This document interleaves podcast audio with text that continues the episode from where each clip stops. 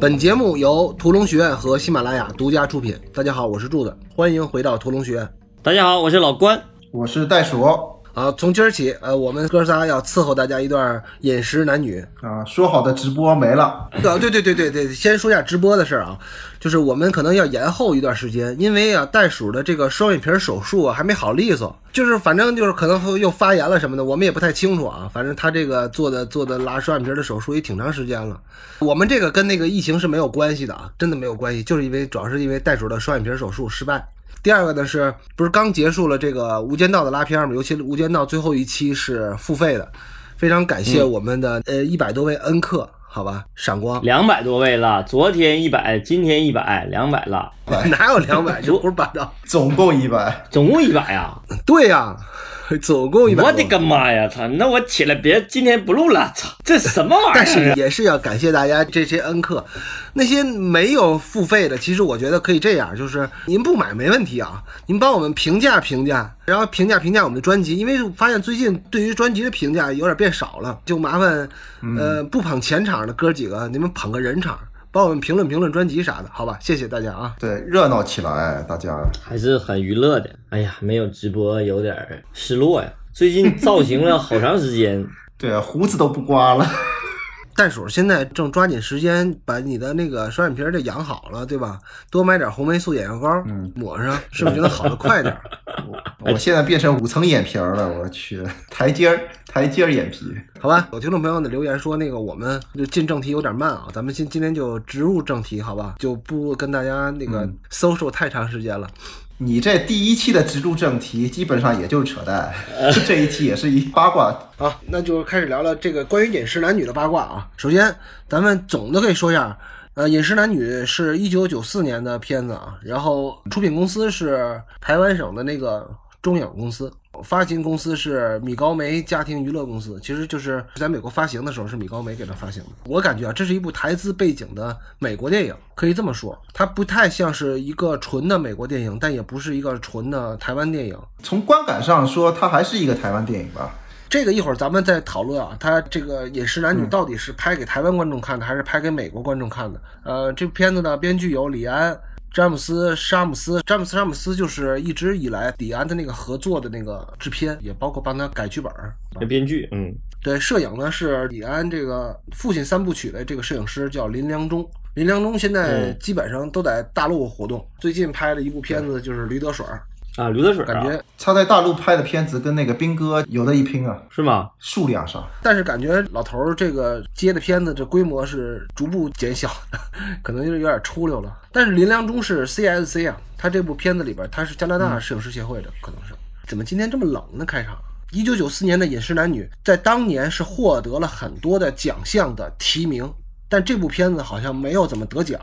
对，这部片子没得奖。哎，你为啥选饮食男女呢？谁选的？不是你选的吗？不是我选的吧？你作为李安的迷弟，非得说我要讲李安，我要讲李安，那不就讲李安了吗？没有，我给大家复原一下当时这个讨论的过程啊。本来是说我们要再选一部除了华语片之外的电影，比如美国的也好啊，但是选来选去好像大家都觉得不太合适。最后说到要不就就聊一部李安，因为李安一直是我们想保留的一个呃话题导演。嗯，那李安的作品其实想了半天吧，可能都不太好，你这说话注意点儿，什么叫都不太好啊？都不太合适聊，因为李安最有话题的几部片子呢，都不是特别适合聊。为什么呢？比如说啊，呃，断背山，嗯，其实断背山我们如果讲的话，就会牵扯到就是很多跟社会共识的问题，可能那个片子就相对来说比较敏感。然后呢，色戒敏感的地儿，然后还有卧虎藏龙，冰风暴，卧虎藏龙呢又太独特。因为它有好多打斗的段落，不是特别适合拉片讲。其实这几个片子都挺好拉的，我觉得，就是尤其是《四个界》和那个《断背山》都是很适合拉片的。嗯，但是可能就是不太适合放在公共平台上播出的，都是这么主要是咱们现在求生欲越来越强了。用柱子上期的话讲，我感觉要火，哪儿火了？才卖一百块钱，什么玩意儿啊？你俩的这忽悠我，又把我忽悠来了，我。那个，所以呢，就干脆就选个比较安全的，然后父亲三部曲里边的第三部《饮食男女》。但是其实《饮食男女》这个，我觉得它没有得奖啊，跟这个影片本身的质量啊有关系，但是关系没有那么大，因为我们现在可以梦回一下伟大辉煌的1994年，评奖季在1995年嘛。我给大家大概说一下94年的那个盛世，94年都有什么电影啊？我给大家回顾一下，一九九四年都有什么片子？百度一下，对，九四年有低俗小说，对吧？那届的金棕榈好像是戛纳金棕榈，还有活着，有四个婚礼，一个葬礼，肖申克的救赎，阿甘正传，百老汇上空的子弹，暴雨将至。红蓝白三部曲的红，还有夜访吸血鬼、人情岁月、真实的谎言、狮子王、生死时速、嗯，烈日灼人，就是那个俄罗斯那部片子，还有美国那个埃德伍德，还有那个呃绝代妖姬，也就是那一年那个讲那个阉割那个歌手的那个故事。所以嗯嗯嗯一九九四年确实是好片子太多了，现在这些片子随便拿出来一个到两个都能横扫颁奖季。只不过是那年的好片子太多了而已，所以说我们可以看到《饮食男女》拿了金球奖最佳外语片的提名，拿了奥斯卡最佳外语片的提名，然后又拿了英国电影与电视艺术学院学院奖的这个非英语片提名，所以他拿了一堆这个大奖的提名，其实代表的是这些大众的评审机构是注意到了这部电影，但是呢，嗯。又因为当时的这个竞品太多了，所以说他当时就没有得奖。但是说实话啊，饮食男女》历经了沧桑的岁月之后，可能是他父亲三部曲里的最完整的，不能说是最好吧，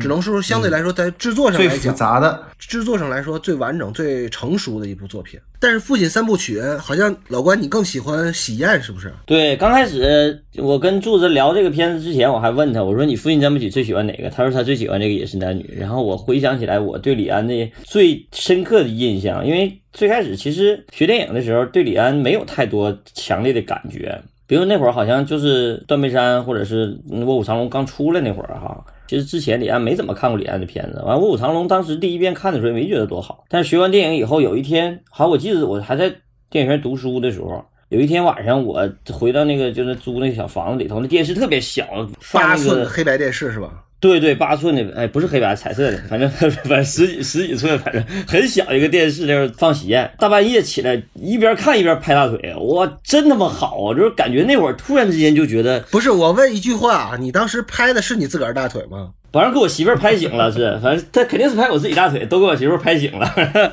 确实是我当时看的时候我就，我跟你一块看电影的时候，你每次都拍我大腿。那咱俩一边喝酒一边拍你大腿，晚上半夜没喝酒。老关后来看分析电影好坏是根据电视的屏幕来的，电视屏幕大的时候，电影都很好看；电视屏幕小的时候，那这个就难说了。没有，老关对于一个电影的好坏的评价是看他旁边那个人的腿肿不肿。那如果他旁边那个人腿肿了，对，说明这个电影就确实挺好的。上回我跟他一块看《断背山》，就把我腿给拍肿了。李安迷弟，就是那会儿可能是刚刚会看电影哈，刚刚稍微懂一点电影以后，我就看《喜宴》。那会儿第一次，我就感觉这个导演才华横溢哇！看完以后我就特别激动，因为那是个喜剧片嘛，那个喜剧片也不会觉得有多么感动，也不会怎么的，就是觉得好，真他妈好，真有才华。我就感觉哇，就一下就把李安定成我的偶像，然后就开始把前后左右的他那几个片儿都看了一遍，真是觉得好。这次聊《饮食男女》，我都觉得，我觉得哎，《饮食男女》肯定也好聊。原来给学生讲课的时候，我确实讲过《喜宴》。讲过喜宴，而且喜宴确实好讲，无论从剧作来讲，还是视听语言来讲，还是说它的场面调度、戏剧性来讲，都很好讲。但是我看完这个《饮食男女》以后，我就有点懵了。我说这个李安这个这个才华哪儿去了呢？其实我后来研究以后，我才发现不是，是这哥们儿在是第三部戏嘛，他开始藏得太深了。对，他藏起来了。我这个这确实挺厉害的，藏得太深了，确实挺厉害。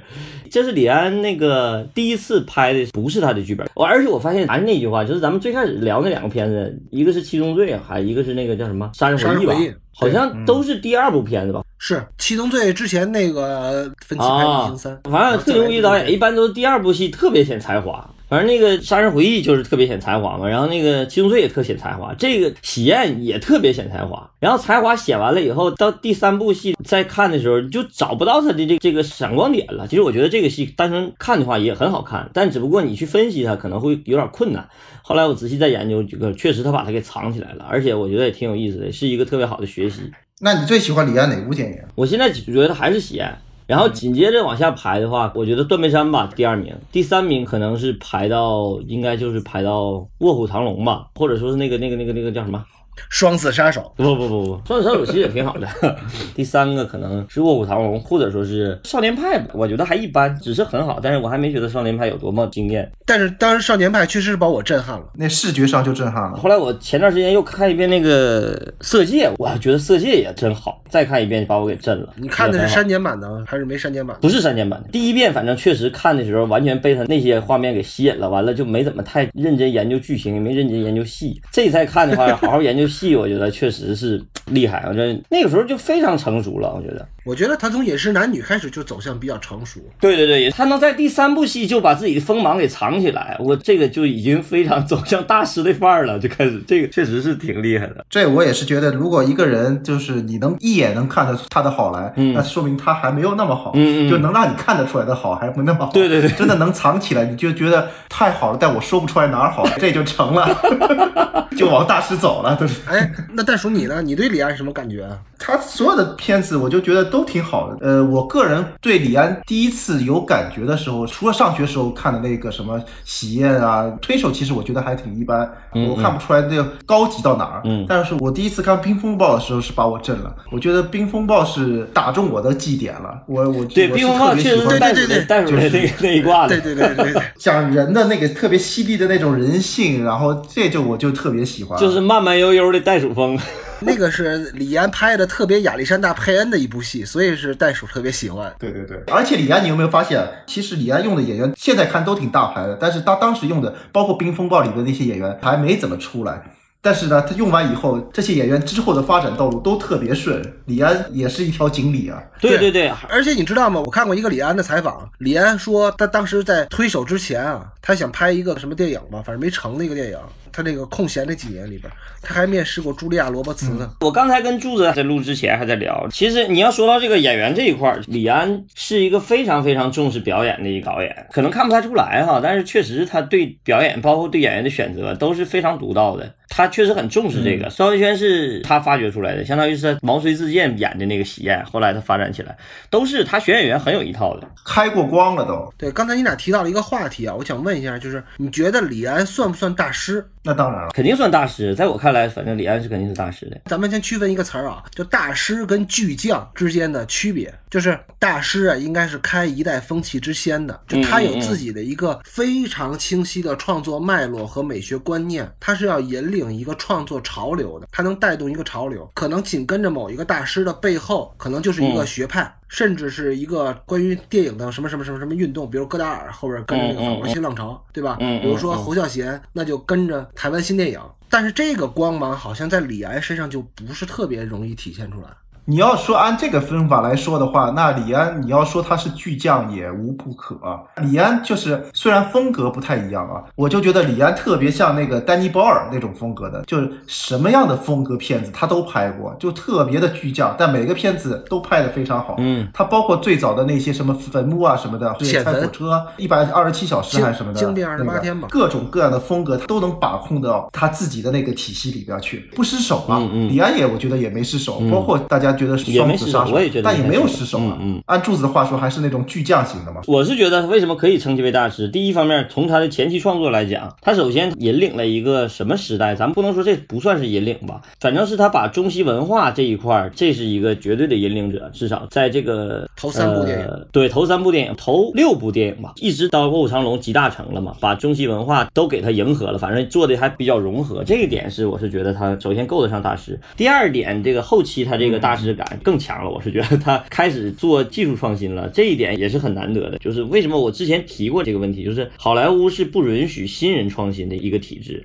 成本太高了。他只有在著作等身，或者是达到一定高度这种大师级的导演，才有可能去搞创新。因为你说的这个创新啊，是需要好多企业来帮助的。因为创新是面临着极大的失败风险的，所以说新人导演一般不太敢去，至少在他那个体系下是不太敢去做这个创新尝试的，因为他一旦失败了，可能这一辈子就毁了。但是像李安这种级别的导演是可以去做这种技术创新的，包括卡梅隆啊，包括那几位吧。其实我刚才你说的这个技术创新这，我突然想到了一个什么呢？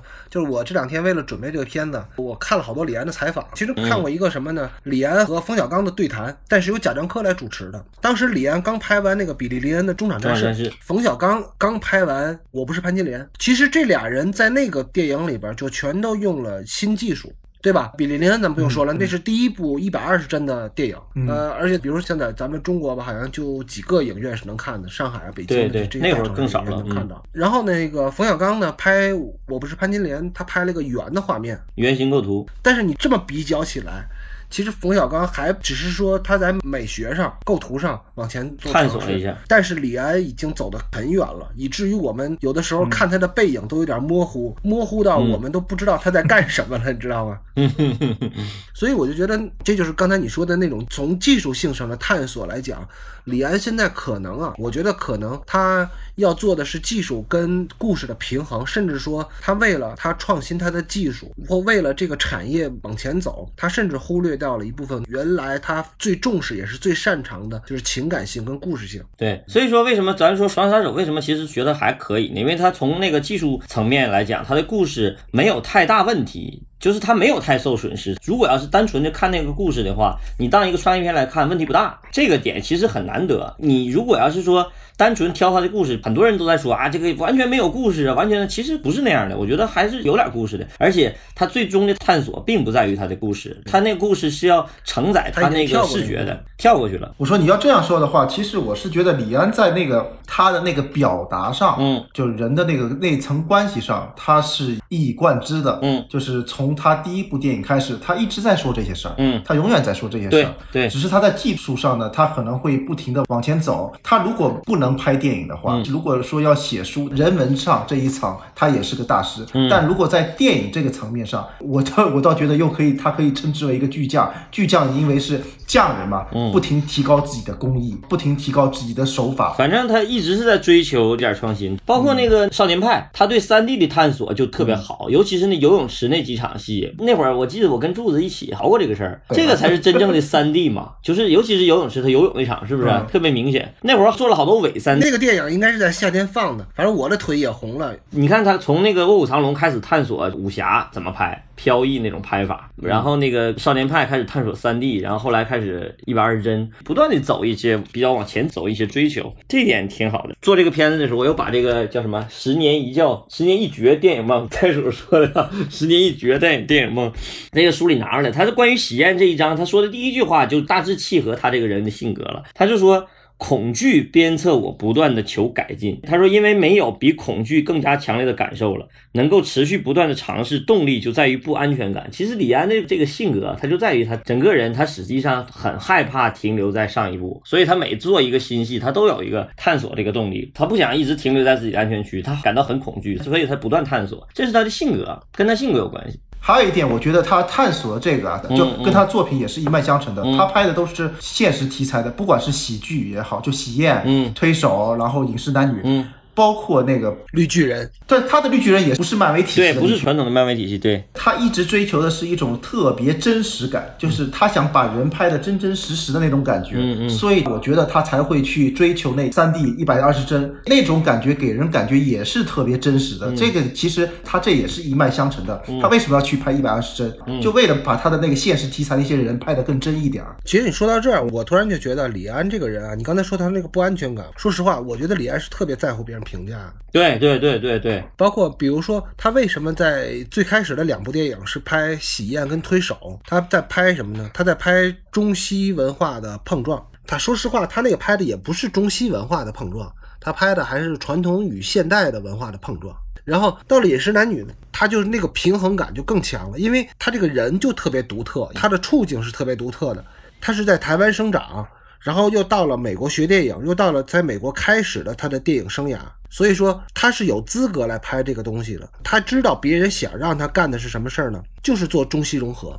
所以我就觉得《饮食男女》貌似是一个特别中国的故事，但其实《饮食男女》从骨子里来讲是个特别西方的故事。这也是他最纠结的一点。就是《饮食男女》特别像是李安对美国市场的一次爆发式的献媚，给我感觉啊，这为什么他会要探索呢？就他一直想要赢得别人的尊重和好感，当然他做到了，但是他确实是做这个做的很累。他用饮食男女，试图用最简单的人最基础的这个食欲吃饭，嗯这么一个文化符号，来试图向英语系国家的人讲明白中国人的观念，让他理解这个中华文明。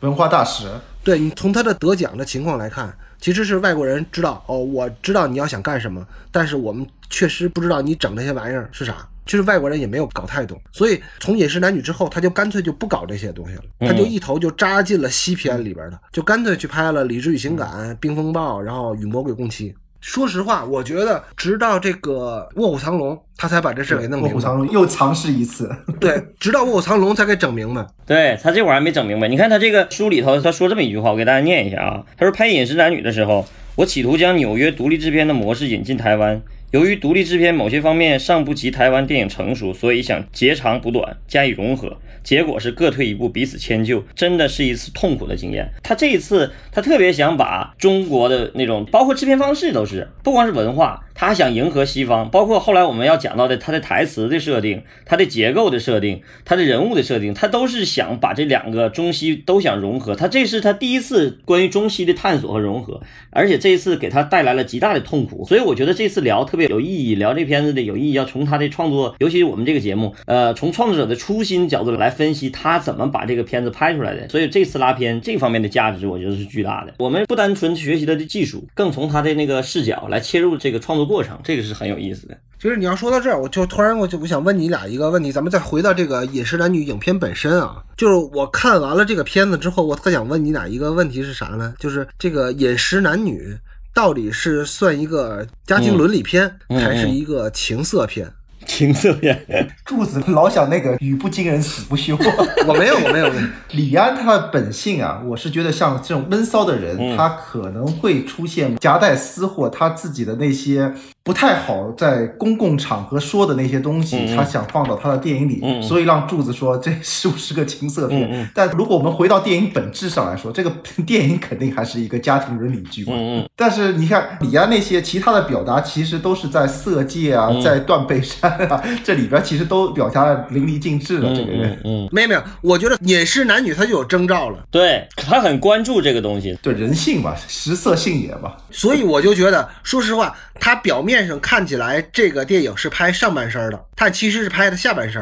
其实我觉得柱子这个问题问的特别好，就是基本上把这片子的本质给问到了。为什么？因为我觉得从创作初心来讲，我觉得他最关心的也是这个问题，就是他拿到这个王慧玲的剧本以后，其实他跟王慧玲谈了很长时间，就是关于这个剧本，然后两个人后来发现两个人特别隔牙嘛，就是两个人的兴趣点，包括两个人对那个戏剧的那个观念都是非常契合的。然后他们俩讲到这个的的时候，就基本上讲到他这个到底是个情色片还是个家庭伦理剧。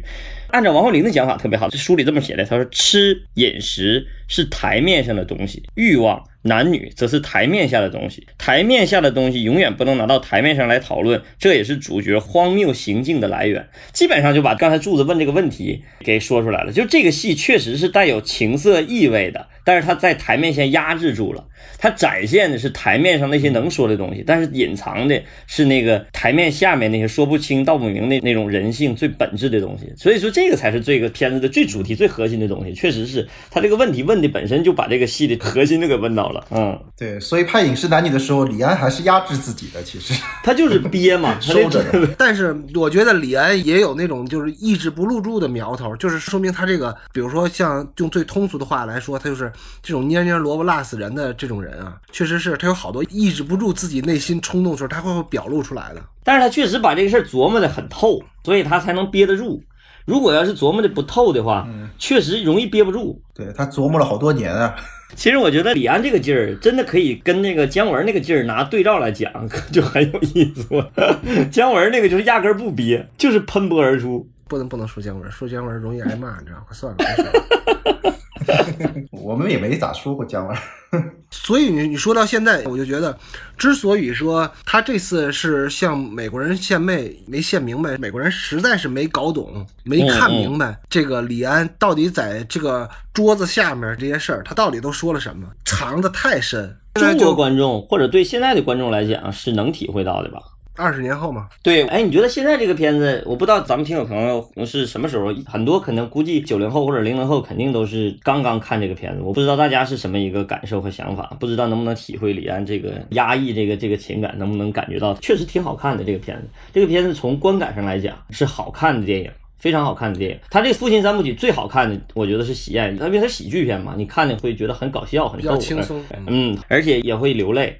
然后这个片子就是觉得它戏剧性确实在有些点上确实是能打到你心坎里。可能第一个推手虽然说他自己说是武侠片，是个功夫片，但是确实有点晦涩。确实第一个可能是还不觉得，第二个、第三个都是很好看的片子。但看这个片子的时候，我反而就是这一次拉片啊，我反而是觉得好多地方我都是看不太懂吧。嗯，我就觉得有些地方他可以用别的方式来表现。在后面几期的拉片当中，我会不停的跟那个李安的迷弟老关来提问啊，来探讨，然后看看你能不能有别的解决方式来跟我解答。然后还有一个就是这一类九几年或者八几年，你要说台湾电影嘛，那绕不开就是杨德昌啊、侯孝贤啊。嗯，我觉得跟杨德昌其实他片子里的人物的表达方式，现在看来其实对我来说，我觉得是有点尬的。就他们的那种说话方式啊什么的，跟现在的生活可能有区别吧。我看的时候常常还是因为这个来出戏的。你们有这个感觉吗？我也有，我当时也有。嗯，其实你说到这儿，我突然就是在准备这一期节目的时候，我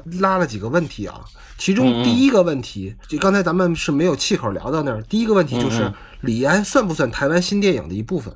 因为我们能感觉到啊，尤其在拍《父亲三部曲》的时候，李安的风格明显的还是个台湾电影的风格。他是从整体的脉络上来讲，他是台湾电影的风格，但是呢，他好像跟台湾新电影那批人，比如说像侯孝贤啊，像杨德昌啊，像柯一正啊，他们还是有点区别的。你说这个台湾电影的断代应该怎么算呢？这个？这个其实也有故事哈，因为李安一直始终不觉得自己拍的是个台湾戏。我觉得李安是一个最统的一个统派，因为李安始终觉得自己拍的是个中国戏，他没有单纯的把格局放在台湾这个小岛上，他始终认为自己是一个中国人，然后拍的是个中国文化，包括他选角，包括他选这个狼雄这个角色的一个形象，包括他在之前的推手啊，包括喜宴，包括在这个饮食男女里，他找这些配角人物是五湖四海的。对对对，他特意找的是五族共和式的人物，所以说李安始终是把视野放在中华文化和西方文化这个融合上，而不单纯的停留在台湾这个小岛上。所以说他这个代际啊，如果要他跟杨德昌或者侯孝贤那些人比起来，他可能是比他们视野更广的，因为他正好是他们的后一代嘛。我给你念一段他这里头的一个故事啊，挺有意思。当初编写《喜宴》的时候，就打算给中影拍，那个时候林登飞担任总经理，小野和吴念真。负责制片企划，他们联络过我说我们要培养第二波新导演，你是其中之一。就吴念真和那那个中影那波人，他们是想培养出台湾新电影的第二波导演。他实际上他们那些人是想培养李安成为台湾新电影的第二波导演，就相当于是他们的后继者吧。没想到培养出来一个 国际大师，比他们更厉害的国际大师。嗯，所以我这么话对不对？侯孝贤、杨德昌，如果跟咱们这边比较的话，他应该是第五代。就是八零年代出来那批人，在九零年之前出来这一批，然后呢，李安算是第六代，是在九零年代的时候出来这一批人，老年第六代。应该差不多，因为喜宴得奖那一年是张艺谋是评委会主席，好像金熊的评委会主席，不是评委会主席，反正他也在评委会里头，肯定是当年得两个奖，他跟香魂女跟谢飞老师的香魂女一起得的金熊奖。所以说他确实是被第五代提携的一个导演。那要这么说的话，那谢飞老师也是在第五代提携起来的，谢飞是第四代啊。你不能因为得奖晚就说他是第几代，不是？那从代际上来说，咱们可以把它归为五点五或者六代。咱们要统一嘛？统一完之后，他应该是五点五代。哎，对，关于刚才那个袋鼠那个问题啊，我觉得你这个问题也问的特别好，就是我也确实有觉得尴尬，就是它包括它台词的用法，就会觉得特别尴尬。你会觉得，哎，这个好像说的话不太对呢。这个李安自己也是很纠结和痛苦的。他提醒了我一点，就是关于中国语言文字的一个问题。你看他这么说的哈，饮食男女是我第一次碰到对白的语言问题，推手喜宴都是照过去的习惯做，没有问题。拍摄饮食男女的时候，就是为了拿得出手，那原则还是拿得出手，就是他要给外国人看嘛，他要给西方人看。他说为了拿得出手，詹姆斯改过了许多对白。用词遣字以及语法上的有所不同，语言问题就会随之浮现。以往我们的电影对白多承袭话剧传统，但用在塑造现代中产阶级的电影角色的时候，就会出现问题。有的时候显得太八股，有的时候不够用，有的时候又太肉麻。这个时候你就会觉得，比起西方戏剧语言的成熟传统，更显得我们戏剧语言的匮乏。所以我开始借用西方的对白来弥补我的不足，结果又出现了中西混血后的尴尬。西方人接受，有些台湾观众却不接受，我也不知道该怎么办。就是李安也面临着这个问题。所以啊，我觉得是他的所有的台词，我们如果翻译成当一个外国片来看，啊如果我们看到的版本是英文对白版，嗯那可能就没有太大问题。就配音版本，嗯那就可能没太大问题。就好比我们现在看好多的那个美国片儿或者韩国、日本片儿，嗯我们听的是外国话，嗯那其实这个问题就不不存在。嗯所以他这个片子还是拍给那个美国人看的。嗯，也不光是拍给美国，他想迎合西方观众和中国观众。他说的台湾观众，他那会儿肯定没引进大陆啊，他要想两头讨好，但是他其实面临一个很大问题，对两头讨好对，嗯两头都没讨好了。从这个角度来讲，也是那我们现在的创作的时候，会发现一个问题，就是当中国文化想要做戏剧性语言的时候。你会觉得确实是有问题的，就感觉你像不像说人话？他把这个问题说到点儿上了，就是至少在英语那种文化里头，他们是有传统的西方戏剧语言的那个习惯的。我看过一本书说的，就是莎士比亚对英语的影响有多么巨大，确实是。当你在英语语境里头，你说那种戏剧语言，观众听起来是很顺畅、很流畅，会理解的。但你会发现，实际上中国没有戏剧传统嘛，至少没有西方那种戏剧传统，所以你在中国语言里头突然来一句戏剧语言，中国人是很难接受的。这个确实是一个问题，就是语言环境的问题。好比说是你现在现代戏，你在说文言文呗，对对，说起来听起来就会别扭，就会尴尬。不，咱们的戏剧语言并不匮乏，但是咱们的戏剧语言更诗化。嗯，哎，这么说吧作者这一点说，我明白了，你这一点说的准，说的对。咱们的戏剧语言都不用推到那个原曲的那么那么文雅的东西上去，你就推到那个唐代那些传奇小说，它它有没有台词？有台词，也有对白，但是那些台词跟对白，它更倾向于一种诗化的东西，不像咱们平民百姓的表达。呃，我觉得中国人可能对莎士比亚有误解，或者说华语圈的人就对莎士比亚有误解。嗯嗯，那莎士比亚的语言是什么语言呢？莎士比亚的语言也不是传统的英国的文学语言或者诗歌语言，它是更朴素的、嗯更街头化的，说白了吧，就更庸俗的语言。嗯你现在看莎士比亚啊，你觉得莎士比亚的台词都很牛逼，嗯嗯但其实当时的莎士比亚是给下里巴人看的，就这么简单。莎士比亚的剧场是在市井之间的，他不可能是给王公贵族看的，台底下的都是贩夫走卒，他要给他们看得懂，这个才是莎士比亚的语言。咱们现在认为莎士比亚的语言是殿堂式的语言，这个是错的。对，所以说，莎士比亚对英语的作用是把一个贵族式的语言，就这么说吧，原来英语就是很通俗的，就是对最基础的那些就吃了吗、喝了吗这种最通俗的、最老百姓的那那种话，就跟咱们的白话文似的。嗯但是呢嗯嗯，王公贵族使用的都是法语，因为英国跟法国的之间的这个关系嘛，因为就像安茹王朝一直到了英国之后，他就对英国的文明就是一种明显的入侵嘛。所以说，最高档的人他们说的都是法语，然后只有农村的人说的是很通俗的英语。那么莎士比亚是把英语提升了一个档次，对他提升的这个档次，并不是说要提升到殿堂那个级别，而是让嗯殿堂的人能够接受，而下里巴人还能听得懂。包括他这里说的语法语境都是这个意思。他对英语的贡献是在这儿，是让那些说法语的什么伯爵、男爵们能够接受得了，也同时让这些坐在台底下，然后在路边撒尿、在路边吐痰的人也能听得懂。现在看，大家觉得莎士比亚是经典文学，但其实莎士比亚对英语的贡献是结合了贵族跟平民之间的这个语境。还有一个，就像杨德昌那些台词，可能现在的人听也是因为语言的变化，嗯大家适应起来也是有问题的，因为。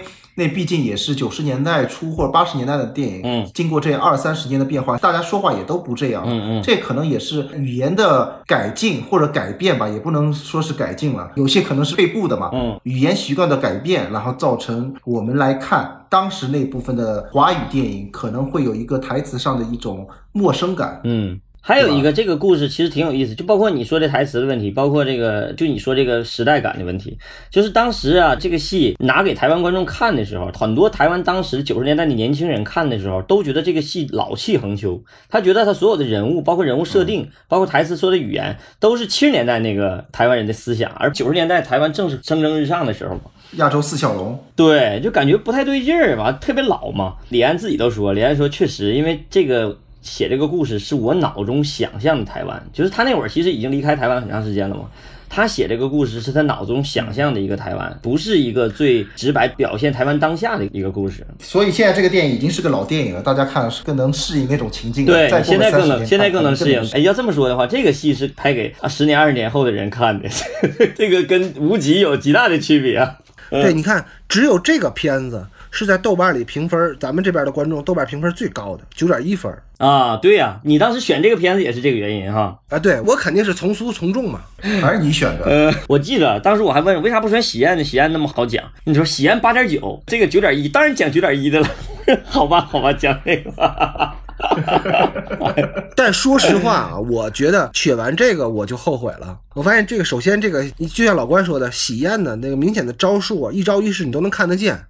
这个吧，嗯就有点入画境了，奔着画境走。他有好多是台底下的那个功夫，太难了，就是就是桌面底下的功夫。所以说这个就是说实话是不好讲。不好讲，这是真的不好讲。那我们要不要换片子啊？然然后 现在换片子，现在换呐，现在 哎，那肯定有意思啊。就来一期开篇就完了，就换了。就说也是男女不好讲。我们下下一期换换换换讲了一期也是男女的开头，完了给大家讲的哎热血沸腾的，然后说结尾的时候我们说换个片子吧，下一期讲喜宴吧，什么玩意儿？呃，反正都是李安嘛，讲李安就行。但是说实话不能换，为啥呢？就是因为我现在这两天脑子里连这个片子的片头曲我都想好了，就这集节目的片头曲，讲啥了？就是我想就是为什么没人做一个归亚雷的这个台词的鬼畜，你知道吗？老朱，你这个天杀的老朱。回家，我要回家。我这两天脑子里的全是天杀的老猪，天杀的老猪。我要回家，我要回家。我天！可以，可以，可以。说起这个片子的音乐片头曲跟片尾曲，我们是不是以后都统一了？柱子啊，最近给我发了一些音乐，是之前我们做的那个片子的那个原声。嗯然后，因为我们之前由于音乐问题被下架了好几次，啊所以我们打算用原创。对，以后我们自己用原创音乐了。但鬼畜可以，鬼畜可以，我觉得你这个主意很好。我要回家，天杀的老猪，我要回家。哎哦，对，我还没说这个剧情简介呢，是不是？我们就假装别人都知道了。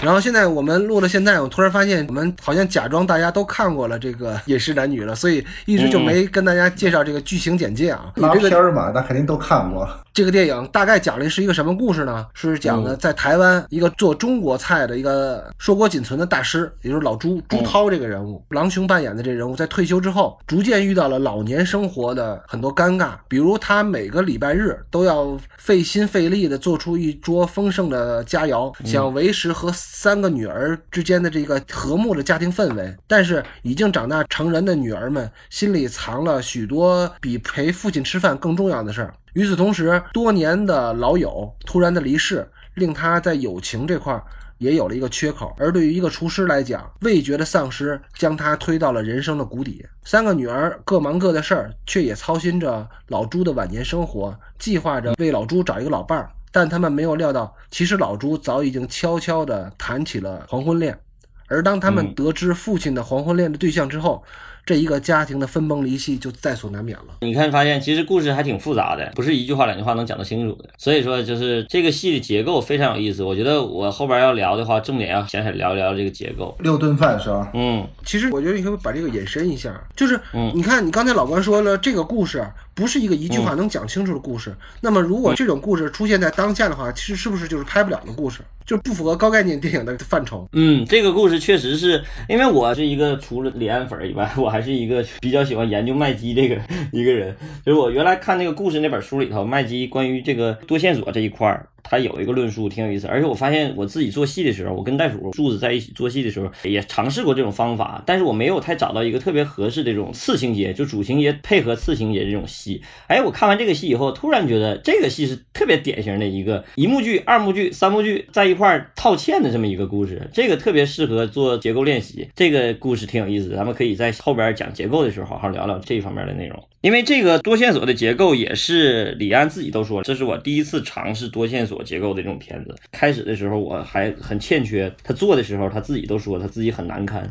确实对他来讲也是第一次探索。因为这个老关提到多线索叙事啊，这个可以跟大家简单的聊一下，什么叫多线索叙事啊？老关，我这么理解对不对？就是说，首先有一个主线故事，比如说咱们可以简单的来讲，《饮食男女》的主线故事是老朱搞对象的故事，可以这么说，老朱偷摸搞对象的故事。对，然后呢，次情节 A 是嗯三闺女偷摸搞对象的故事，嗯，对，然后四四情节 B 是大闺女搞对象的故事，大闺女偷摸搞对象的故事。四情节 C 是二闺女怎么没搞上对象的故事。对对对对对，差不多是 这个意思，就这意思，就相当于这四个故事，主线故事加上次情节 A、B、C 怎么套嵌到一起，这个结构方法就非常有意思，而且非常有效。主要是我第一次感觉这种方法非常有效。那这个主情节线嗯跟次情节线 A、B、C 是不是就可以用麦基那个表格来画出来了？差不太多，我试着画了一下，差不太多，肯定有出入，但基本上是这个套线结构的。那我再补充一句啊，可能我觉得麦基根本就没有料到他的一个华裔的学生